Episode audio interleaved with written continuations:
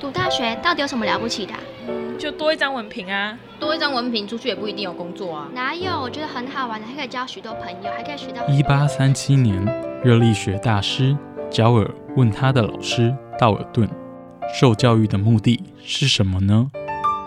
道尔顿说：“教育的目的在鼓励学生从事基本的问题探索。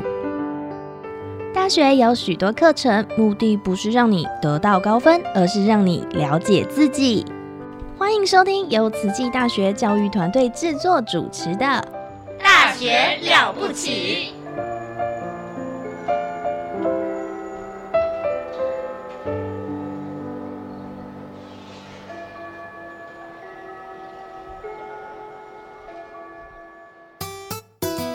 I am emakhaya ibito lami ngisimfungo Dlamini ngifunza eTaiwan and I'm a student of Tzu Chi.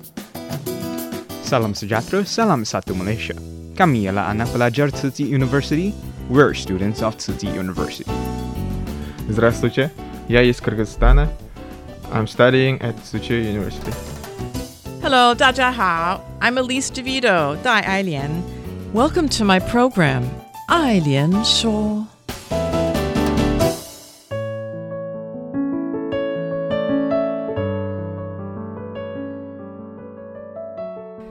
Everyone, and welcome to the show, Ailian Shaw. I'm your host, Elise DeVito. Today we have the honor to speak with Dr. Lin Moore, Professor of Literacy and Learning at Texas Woman's University. She is a visiting scholar at TCU this semester in the Department of Child Development and Family Studies. And last week, we spoke on a range of questions, including her field of studies and her work with in Thailand and Taiwan, and also about the children and adults' right to play. Now we'll follow up talking about um, this first generation college students. That means students who are the first generation to go to college. That means their parents did not go to college. And they, besides money problems, there are also many other problems that they need to overcome resources and literally what is what does it take to get to go to college? And once you're in college how to succeed? So as you know i have been teaching at tcu for two years and i found recently that many i don't know the statistics but you can find out i'm sure that many of our students are first generation college students. And we have financial aid very generous financial aid we have a strong counseling center um, and then but i think there's even more. I think it's much harder than um, you know counseling them with feelings of inadequacy or you know of uh, being s- self-repressed or something. I think there's even more like literally how to learn. They uh, they didn't some of them did not grow up with books in the house um, and the parents work very hard and hope their children should, can gain a college education but in taiwan as you know the only route to college until recently was the national college exam and that involves rote memorization and that's not learning in my opinion. So quite frankly i'm not sure if they know how to learn. So you, then you come to college and you're just dumped here and so it's really a problem. It really is. Um, i don't know. The students come to universities. Many have no idea or lack confidence how to express their own ideas orally or in writing. Some don't even know they have ideas. I don't know if that makes any sense but and also this is my bugaboo but everyone's attention span is damaged by cell phone use and students like to look at images shifting and maybe they can't even see words on a page anymore. I don't know. Now in taiwan there's a new high school curriculum that does it places emphasis on creative thinking critical thinking collaborative learning um, more student-centered learning so it'll be interesting to see the results. But getting back to the first generation students, you know, once they get to college, then what? I mean, I know there's counseling available, but how do you follow up with these students once they get to college? Um, is there a special way to follow them up or? Um, at Texas Women's University, we have many, many first generation students coming. And, and again, they haven't had the background. Their parents didn't go to college, so this is a new experience for the child and the family. We have um, a course that is like an introduction to college mm-hmm. and how to study, yeah. which which um, may help them kind of see what this the schedule is like, what what their responsibilities are like, how to take notes, how to um, study for exams. They may have had exams before, but they may not have learned how do you look for the important messages. How what, how do you determine what is the the critical issue and and what is a minor mm-hmm. uh, question? Um, I t- I've been teaching a course for our students that transfer from the community college to our department.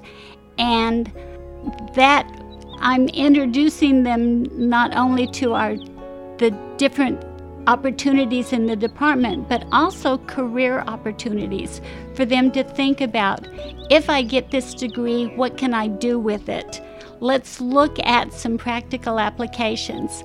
Um, there are also things like you don't just stop coming to class. You need to let a teacher know if you're having some problems, if you're sick, if you're having family issues. Don't just stop coming to class and not turning in assignments. Mm-hmm. Um, if they're going to drop a class, they have to initiate that.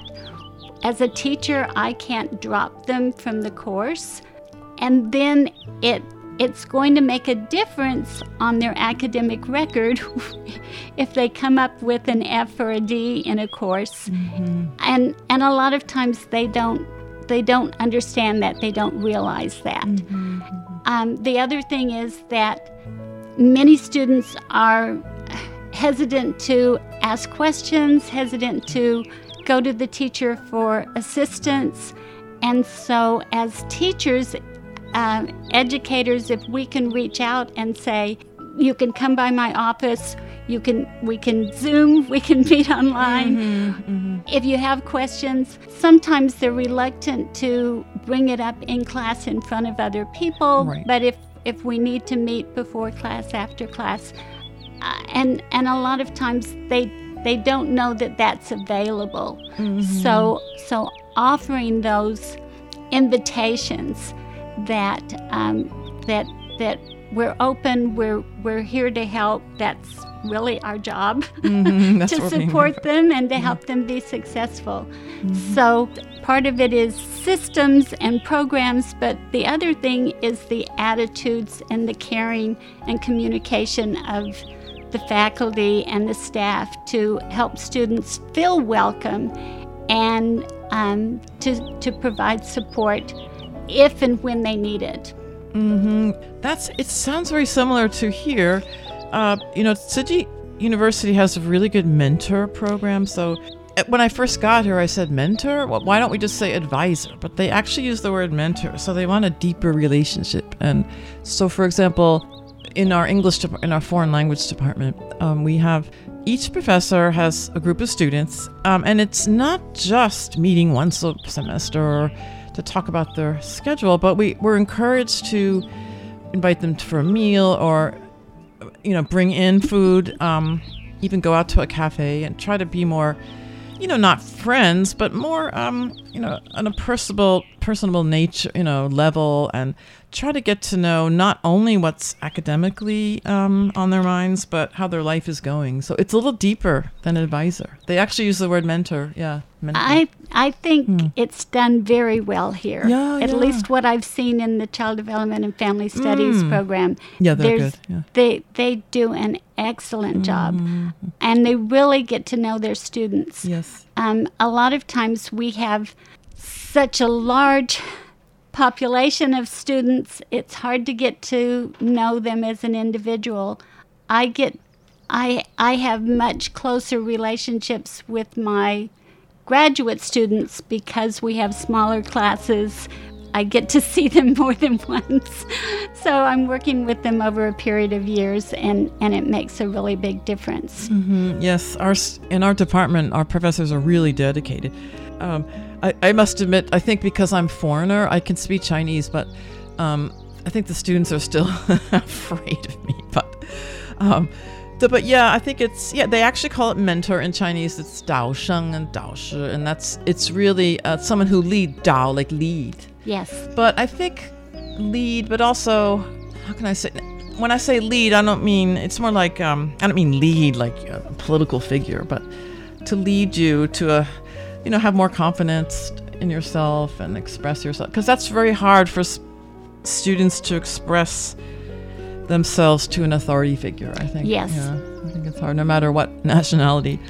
And um, so the other thing is yes the link between what they're studying and jobs. So i think in this economic environment even more important than ever um, not all of our students will become teachers or I mean, when I say our, not all of our English department students, in fact, not so many, less than, fewer than you might imagine, uh, want to go on to a teaching career. We do have a, you can, you know, an English major and you can take extra education credits at the school. Mhm.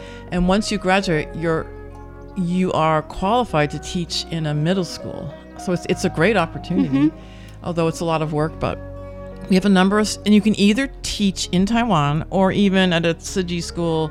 For example, in Thailand, there's a Tzu Chi school in um, in Thailand. Yeah. Um, so some of our graduates have gone there to teach. Yeah.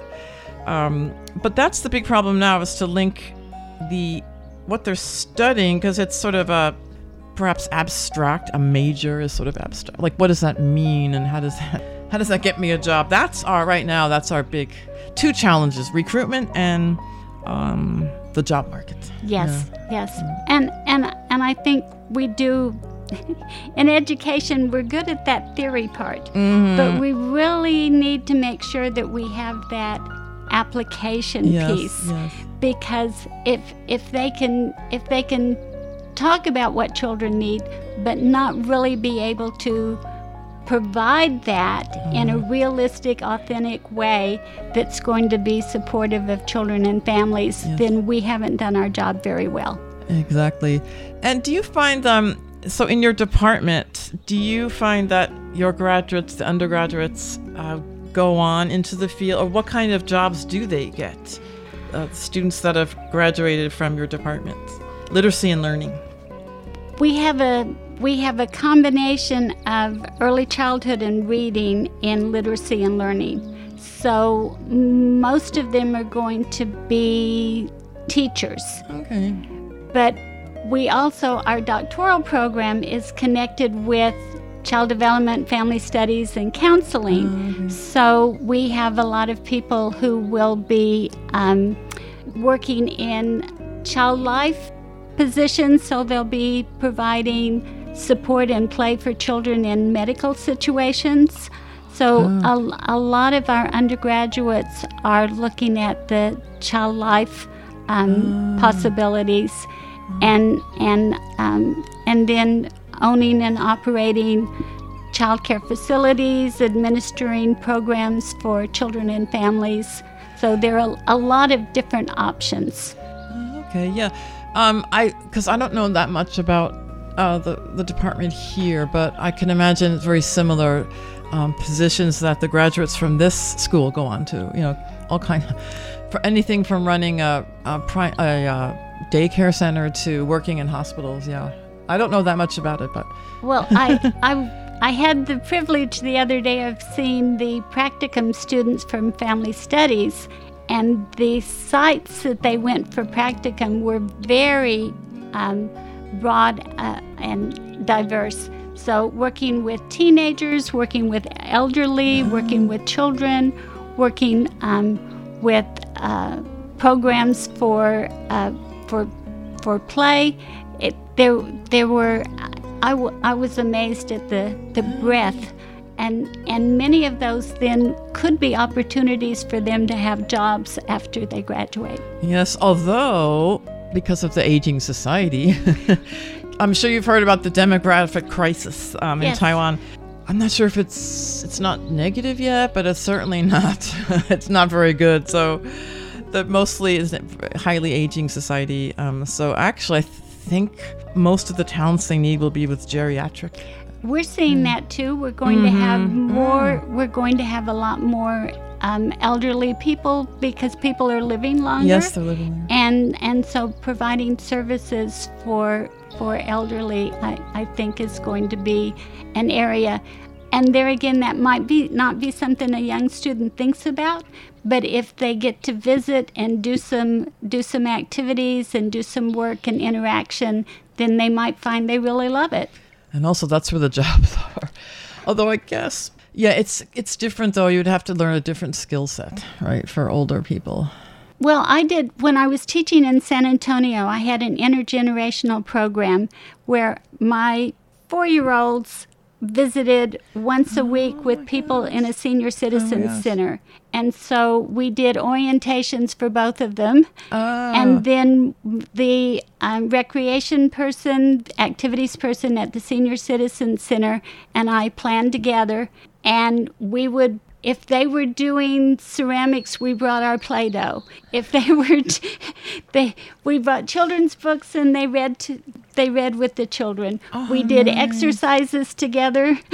They must love that. I mean, at least the older We- people must love We loved it. The older people Oh loved my it. gosh. Some of the some of the people said the only time they came out of their rooms was when the children Oh came. Oh my gosh. Oh, I'm going to start crying So now. yeah, I it know, I know. was it was Oh, so and and there again my college students hadn't been around older people No, either it's because we we really segregate unfortunately know, by I know, age. I know. And so they're going we're going to go see older people. Yeah, people are scared. I'm telling They you.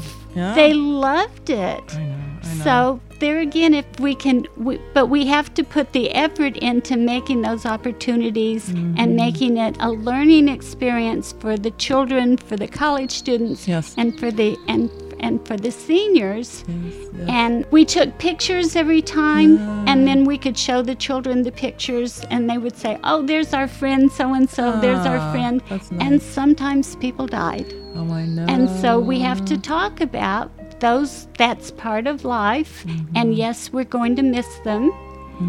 And so um, there's, there's, there's so much that can be valuable. Exactly. Oh gosh, that's that's right because um, with our older people, they're often yeah, exactly, sort of They're isolated, isolated off yes. Mm-hmm. into this old people's home. Well, my father said the nursing home. I'm like, Dad, no one calls that the nursing home anymore. Right. But he's, but yeah, which is too bad though. Or there's like.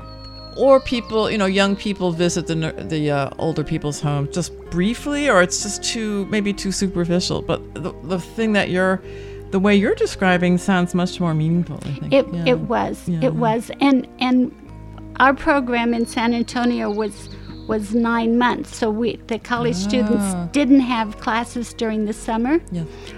one of the families of the children, because she had developed such a relationship with one of the grandmothers, Ah. during the summer her her parents took her to visit anyway. Nice. Oh, that's really So, nice. uh, you know, to develop those relationships. And then I had a field trip to the airport with, with my little ones. And they saw some people in wheelchairs and they said, There's some of our old people. We have to go say hello. That's so well. That's compassion, right? So, That is yes. compassion. So they're making those connections that these are people who are our friends. We like to see them. We like to spend time with them.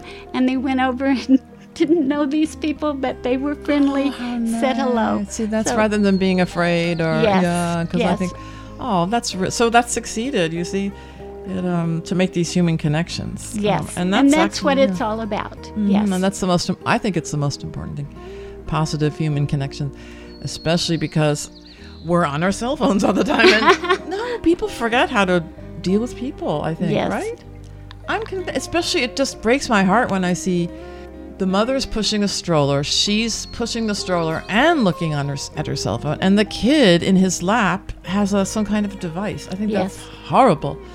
I think it's absolutely. I, I- think it's going to just really destroy us. I really do. Well, I'm sorry, I, but I I'm concerned about it, but I think again, if we can give people alternatives, right. that we're not going to be able to ban cell phones. That's not I going will. to. if I were president, that's, no, that's not. That's probably not going to happen. But but again, to talk about how important that communication is with your child, Mm-hmm. and to to look around and look at the environment and talk. Oh, did you hear a bird? You're not going to hear it if you're looking at your cell phone. I I was on our metro system going downtown Oh. to a conference. It's easier to take the metro than to find parking downtown in Dallas. I bet. So there was a father with a little girl, probably three to four, on the metro system. And while we were waiting for the train to go, he was taking pictures of her and probably sending to mom or grandparents or something. And so there was, you know, interaction going on. But as soon as he finished taking pictures, he never spoke to that child the whole trip. Oh my gosh. Oh my god. 40 minutes. Oh my gosh. And I was just going, okay, let's take the phone away.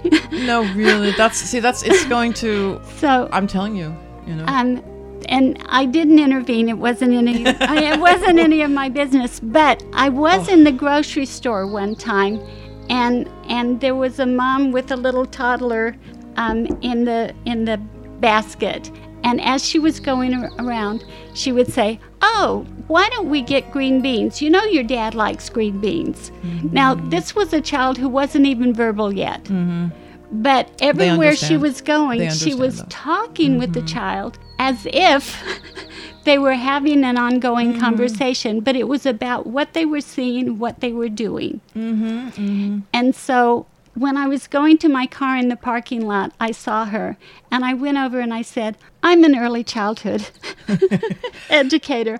I want to say how happy I am to see you talking with your child making that experience at the grocery store such a rich, valuable learning mm-hmm. experience. Mm-hmm. Mm-hmm. And I think parents don't think about it. Most of the time, it's like we're rushed, we got to get there, the kids are hungry, they're tired, they're irritable.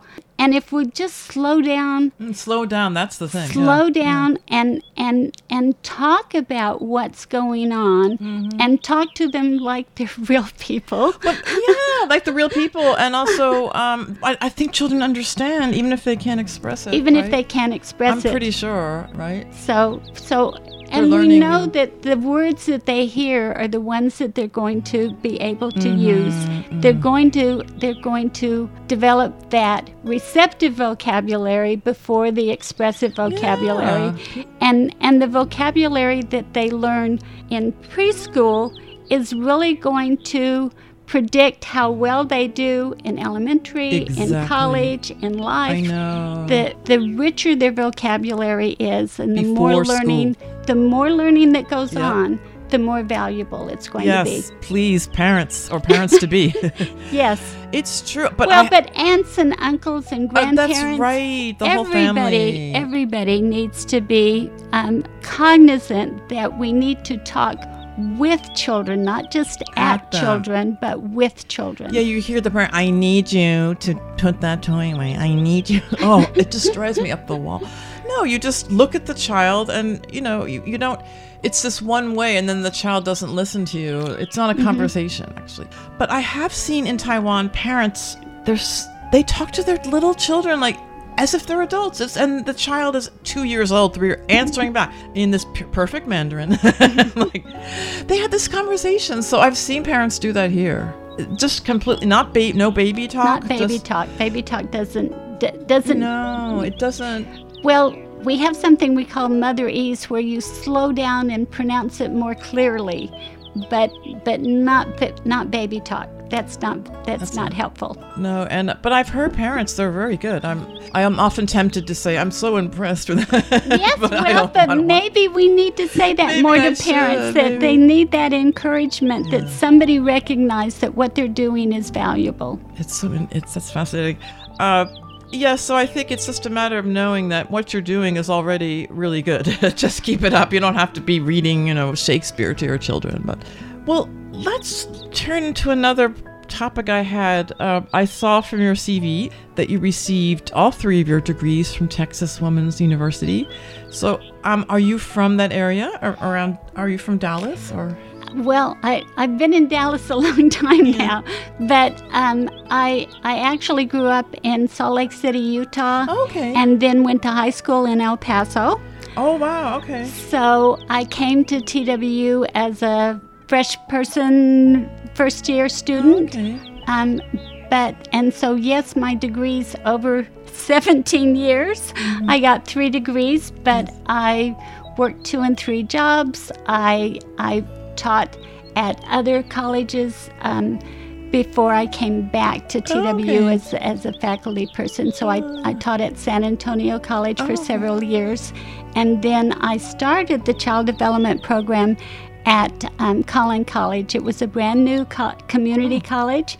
And so I set up the child development um, program in the lab school and, and um, was there for 10 years. Oh gosh, wow, that's wonderful. Because I must, I didn't think you were from Texas, but because your your accent, but I, I don't dare ask. But um, Uh, well, that probably coming from Utah, but since I've been in Dallas, it's more southern than it used to be. Oh, really? Okay, So- I don't know. I, yeah, okay, so Utah and Salt Lake City. I've never been there, but Oh, it's beautiful. well, that's. I think part of the reason I love the mountains here is because it reminds me of Utah because it's in the middle of the mountains. Yes. Oh gosh, Hualien. Yeah. Let's see. I guess we have to wrap it up. But do you? There's a theory that a primarily women's college or university, women can be more confident and enjoy more academic success. Success. Do you find this to be true? Absolutely true. Um, earlier, we didn't have men at all at Texas Women's. We do admit men now because we get federal funding Yes. and it's required. Yes. Um, so we have maybe 10%, 9, 10%, maybe up to 11% men. Eleven percent. Okay. But in our department, very few. And so, um, what I see is that women find their voice. They learn that what I think, what I do, what I believe is important. I can speak my mind. I can put forth my ideas. I can be successful. And um, now, one of the side effects is sometimes divorces happen Yes. because women do become much more and have much more initiative and they recognize that they can support themselves ac- financially. Um, so we're not promoting divorce, but, but women become leaders and much more self-confident. It, I, it happens over and over again, yes. I've read about that for the, the other sister schools in Mm-hmm. the United States, but well, maybe we can talk more about this next time. But uh, I just want to thank you so much, Dr. Lin Moore, and um, see you around campus. Enjoy your semester. Okay, thank you Thank you very much. Thank you. Brush strokes lightly as the heart soars. Wipe away pain, push off darkness, greet the daybreak, catch the sunshine, heal all sorrows, and embrace life.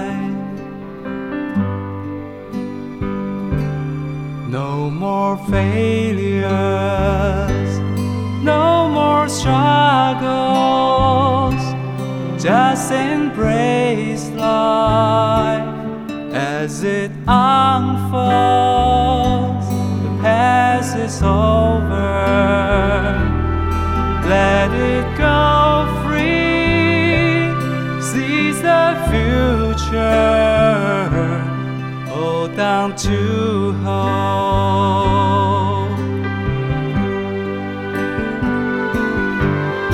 Cause you'll never give up. So just choose the path to take. A heart of tenderness has the chance from within. Cause your dreams stays alive. Never let